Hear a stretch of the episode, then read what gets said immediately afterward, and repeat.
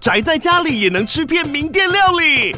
最懂吃的美食平台宅点心满周岁喽！二月二十六号至三月三十一号，周年庆消费满千折五十元，满两千折两百元，限量五十组超值组合包，原价二四九九元，特价二四零零元，搭配专区优惠再折两百元。鱼子烧麦、老爷叉烧、鲜肉汤包、墨西哥起司煎饼，揪朋友来家宅着吃更好吃。马上点击链接探访宅点心。今天是二零二四年一月二十六日，欢迎来到囧囧电台。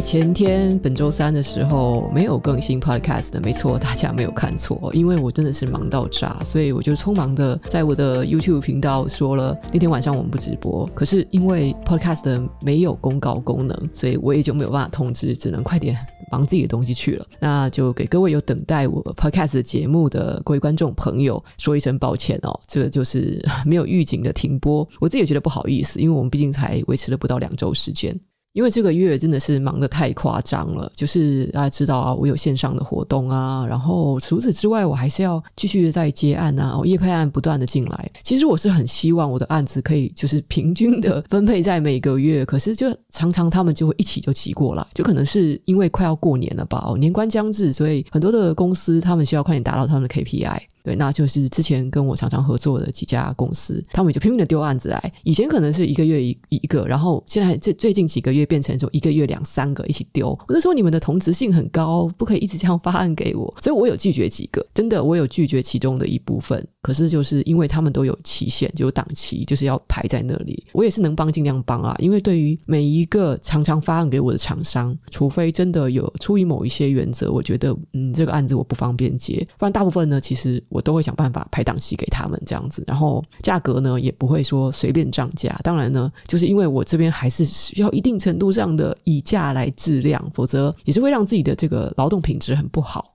今天先来跟各位小聊一下，我上一集有讲到在小鸡上工这个，嗯，我这是第一次使用这个平台啦。那就有人跟我跟我讲呢，其实这个平台它本来就不算是一个正式的求职网站，随随便便可能也有些人也不是老板哦，也不是公司，就是随便的个人找个人哦，有手有脚可以工作就好的一个这样子的平台。嗯，的确，他们也说这个平台可能它的利益出发点就是要让一些从来工作经验比较少的新鲜人做一些实践哦，是一个这样。样子的利益，然后所以上面的人本来就年轻人居多，然后也可能是一些工作资历并没有说很丰富的人在上面求打工。其实我用过一轮之后，大致上可以理解了。不过这个跟我要给他们建议的这个出发点也并不相矛盾，因为那既然。那变成很多年轻人，的确，我面试的一些人，他们都是二十岁出头，有可能有一些二十五六岁的人，我不知道他们想做非特族还是怎么样，他们迟早都得要真的去做一个正职工作吧。所以，那他们在小鸡上工这个平台上面，如果趁他们在打一些零工的时候，就可以建立端正的态度，或者说马上就学习如何让自己在众多的这个竞争者中脱颖而出。有这样子的机会不是很好吗？所以我仍然认为呢，首先第一个，这这样子我的建议也不是没有意义。然后第二点呢，我认为啊，我的几点建议其实非常非常的基本。就算有人可能你们嗯工作经验不是这样子，或者说对我有各种意见什么的，可是我真的十分的确定，因为我是至少在创业之前我工作了十年哦，十年以上，然后我换过很多工作，至少换过八份工作。那我的面试经验可以算是非常丰富的。就是一开始的话，其实我也是不太知道怎么面试。我从小公司进到大公司，然后又后来再进新创，然后自己再开公司，我也有面试过人。我觉得我对职场的这个面试的原则其实算是蛮有把握的，而且我也完全有资格去建议别人，因为我自己是老板，我当然知道我要什么样的人，什么样的人会给我比较好的印象。我那些要求跟建议算不算说有无理吗？如果有人真的认为那样子很严格的话，那其实我刚好有在我自己的脸书粉砖哦，炯炯的脸书粉砖上，我有把我的那些建议写上去，我遇到的一些状况以及我的建议是怎么样，我也有写成文章。然后你们可以看一下这个下面的留言，大部分的社会人士都会觉得那超级基本。然后你们看一看这个分享出去的文章，也真的只有就是。可能是很年轻的、没什么社会经验的人，才会在那边怀疑东、怀疑西，或是说，哦，他们感觉这个建议他们没有听过，哦，果然是这样子，真的就是没有经历过，哦，所以你就没有这个概念，没有这个尝试，哦，因此你有可能会产生一些别的想法。那当然也有人跟我讲说，那你如果遇到这么夸张的应征者的话，其实你可以跟平台反映。是的，嗯，其实我并没有说主动的跟平台反映，而是我面试完之后啊，那个小鸡上工的，哎，本来就是会在他的那个对话窗口，他会有两个按钮给我选，就是选说，哦，他有没有来面。试这件事，比如说，我就总想说那一天，结果后来没有来面试的那个人。其实我没有没有打算要对他做什么，我就想说他放鸟就放鸟算了。我反正我是在家面试嘛，损失也不是很大。但我就是按下去，想说他没来面试。好，这件事就这样结束了，对不对？结果我第二天我就收到那个平台给我的 email，他说他就是用一个非常非常低姿态的一段应该是模板的文字，就跟我道歉说啊，请息怒啊，这样非常抱歉，希望你不要对我们的平台失去信心等等等。他说已经严厉的惩罚了这个这个小这只小鸡哦，就大概类似这样子的话，然后还说什么他居然他怎么惩罚他？平台台直接封禁这只小鸡在平台上面求职的机会，直接就封了三十天。我说哈，我没有打算这样做，说真的，我只是看到那两个按钮，这个人有没有来面试，有面试或没面试，我就说他没来，就这样，我就按了那个按钮，我没有要检举他，我没有要处罚他，结果他他就这样子被封了三十天了。我其实觉得。不至于这样子，因为我们也知道这个世代他本来就没有经验，然后可能他也有他的理由等等等哦，我不知道，所以我只是反映现实，没有想到他给他一个超严厉的惩罚，所以我也是吓一跳。然后这这里我也要吐槽一下哦，就是小鸡上空他的那个线上对话有一些预设的选项，就如果你懒得打字的话，你可以按一些按钮快速的回复，然后那个快速回复的文字。打的真的是有够没礼貌的，什么很抱歉你不适合等等等，我说没有没有，我跟你讲没有面试官会这样讲话，所以我根本就不敢用他的那个那个线上预设对话。我就想我吐槽一下，我觉得这小鸡上工它的城市设计，感觉界面逻辑也是很诡异。我我强烈建议啦，就首先惩罚的部分，你是不是至少要让我们在按下那个按钮之前，就先告知我们对方会有什么结果？这样子这样子好像是你你害我们做了一件很残忍的事情啊！不要这样子啊！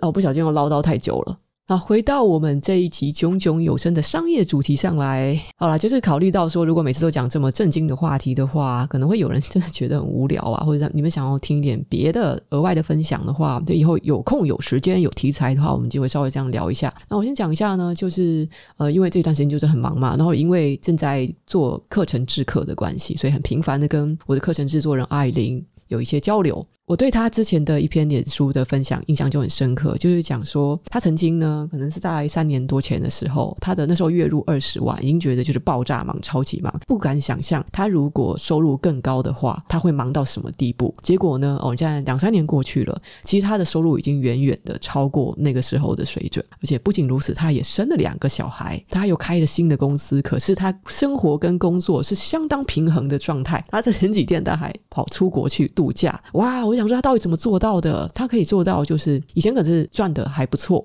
可是超级忙，然后现在呢赚的非常非常多，可是也不至于太忙。我一直以来的状况就是呢，好啦，好像赚的少赚的多，我都很忙。我就跟他请教这个秘诀，然后我们还没有开始讨论这件事情，但是呢，他就跟我提到一点，就是说我们个人的收入啊，要超过年薪百万的那个门槛是最难的，然后之后要再上去就会变得很简单了。听完他这样讲，我马上就回想起我当初年薪超过百万，好像是花了可能将近十年的时间呢，而且中间我还跑出去国外进修哦，反正就差不多花了快十年。之后回来就是接着呢，突破我的下一个门槛，就是直接突破了三百万，然后再变得更高，就是在两三年以内的事情了。那我也不知道是不是我特别幸运，可是就刚好印证了艾琳说的这件事情，我所以我就去查了一些相关的资料啊。然后我发现最能解释这种现象的这个理论呢，叫做飞轮效应哦。那简单来说，什么叫做飞轮效应哦？就是一开始，你看，你想象嘛，你的个人收入或是你的公司啊，就像是一个轮子。你开始推动飞轮的时候是极为困难的。可是呢，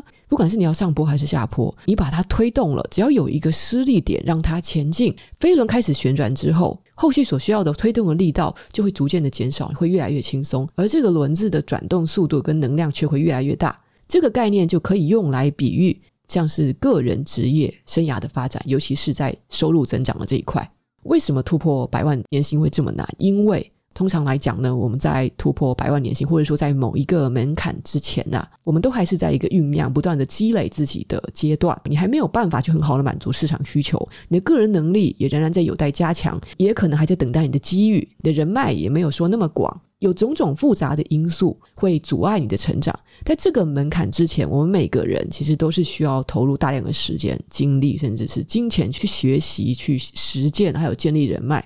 那这所有的努力，就像是你早期在慢慢的推动那个轮子的那股力道一样，你每次要让它前进一点点都非常非常的艰难，因为呢，你这个时候你要跟这个百万年薪以下的一大堆的竞争者去争夺非常非常有限的机会，而且呢，你还要不断的提升你自己，才可以达到市场的标准。可是呢，一旦一旦你突破这个门槛，情况就会开始有翻天地覆的变化。首先呢，当你进入了百万年薪俱乐部之后，你就会开始拥有一定的专业地位，你也会有人脉资源，还有你也受到了市场的认可，你的职场环境的认可，这些呢就会像是给你的职业飞轮是上了油一样哦，滑起来了，让你的收入增长的势头就会越来越猛。在这个时候呢，尽管你没有以前那么努力。你的投资可能也没有以前那么多，但是你的回报会远远的超过以前，因为你已经建立起了一定的品牌效应哦，还有市场的影响力。这时候你的每一步都会比以前走得更加的有分量。同样的这个道理呢，也可以用来解释我们说为什么有一些曾经是白手起家、富裕过一次的人，他就算因为遭遇到什么挫折或不幸而跌落了谷底，他们也能够快速的东山再起。那这背后的原理就有点像是飞轮效应，因为呢，只要一个人他在第一次成功了哦，一旦他成功过那么一次，那他一定是有累积财富。那财富这个东西呢，它当然可以去得很快。我们其实要看重的是那个无形的资产，钱钱在这个过程中其实累积，它并不是一个最有价值的东西哦。这个上个礼拜直播我也有跟大家分享过，钱才是最不值钱的哦。这个这句话有点怪，对不对？等到大家有够丰富的职场经验的时候，我们就明白了，钱是最廉价的。最重要的是什么？无形的资产，比如说你的行业的经验，比如说你的人脉网络，还有你的个人的品牌价值等等。所以呢，在一个曾经成为富翁的人面临挫折的时候，那这些无形资产仍然会支撑着他们，让他们迅速的反弹。再加上这些能力，假如说不是假的，他们就会知道去如何的利用现有的资源和网络，他们也会更加的知道。如何要避免以前犯过的错误？而且我觉得这所有一切一切，更重要的是呢，从谷底反弹的富翁，他们会拥有一种成功的心态跟韧性，就算打到贫穷线以下还是怎么样之类的哦，他们的心态会让他们相信，我要再努力一次，我还可以成功，因为我已经成功过一次了。那这也是他们曾经在攀登的这个成功的阶梯过程中磨练出来的非常重要的心态。除此之外呢，像是经济学中的规模经济理论，也可以用来解释为什么你的收入成长通常会越来越快。因为当你的事业或是专业技能达到的一定规模之后，你就能够更有效地分摊固定的成本，你就会利用你本来已经花费了固定成本所能够争取到的资源，赚取到你应该要得到的东西，也就是你的使用效率会极大的提高。当你的产能越来越高呢，每单位的边际成本会降低，就会使得收益增加。讲到这里，可能还有些人听不太懂。那我举一个例子好了，比如说我们现在知道，在电子工厂中啊，台积电啊、红海啊，他们可能要生产一些器械的时候，他们需要建立流水线，然后会有所谓的这个机器机台的部分。这个机台刚进来的时候，我们把它买进来，一定是要花很多的钱，对不对？尤其是如果你要生产的东西是蛮高科技的，技术的成分非常高的话，比如说台积电里面有一些机台啊，它可能是几亿元要进货的。那几亿元进来的时候，在它还没有开始生产进行赚钱之前，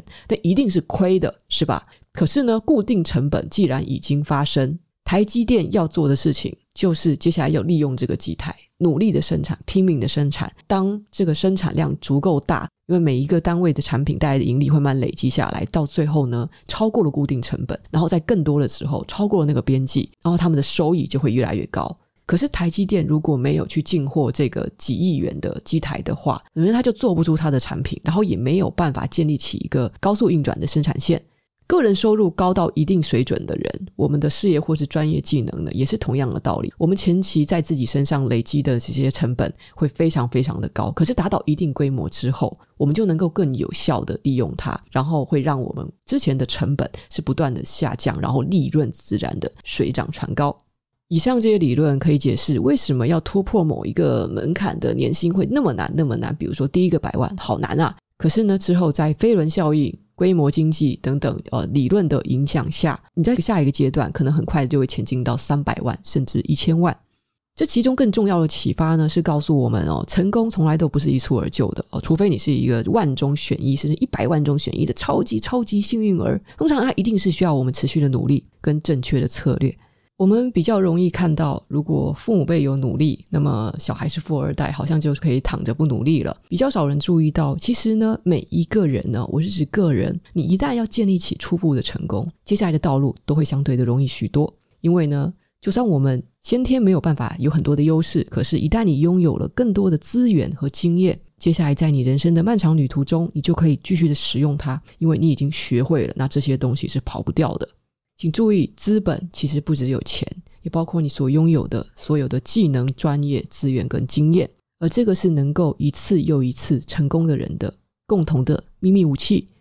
那今天就灌鸡汤灌到这里啊！其实关于成长飞轮哦，我有很多呃觉得蛮有意思的知识，我想要分享给大家。不过就也差不多应该快要二十分了吧？那我们就说到这里喽。我明天文字力课程就要开了，然后我的制作人又是对我的课程内容赞不绝口，也发了一些线动拼命的宣传啊。他其实不是说因为了广告才这样讲的，也的确是我感觉到我在呃让他过这个课程的过程中，他是应该是发自内心的蛮惊喜的，因为他一直是一个就是诶想要发现问题，然后想要找到解决方案的一个很好学的人。而且我在讲课的时候呢，我一直都很小心翼翼的看看艾琳有什么反应哦，或是我们的这个其他的小伙伴们有什么反应。我发现这个就是我们课程有慢慢就是一一次又一次过，然后一次又改善，最后有就是把它给琢磨到一个至少我觉得应该大致上可以让人满意的程度。然后也是也是很希望呢，能够带给所有的有来报名参加工作坊的人一个最满意的体验。如果现在还有人想要报名的话，没有问题。其实呢，就是直接去点击之前的讲座报名链接进去。你不仅可以收到我们的讲座的这个录音档，然后呢，其实你也可以就在马上赶上报名明天的工作坊。然后工作坊也是有全程录影的，所以就算你没有办法参加直播，你也可以事后看录影。这个录影最后都是会剪辑成各章节，然后上架。好，那就期待明天看到大家。我们下回见喽，拜拜。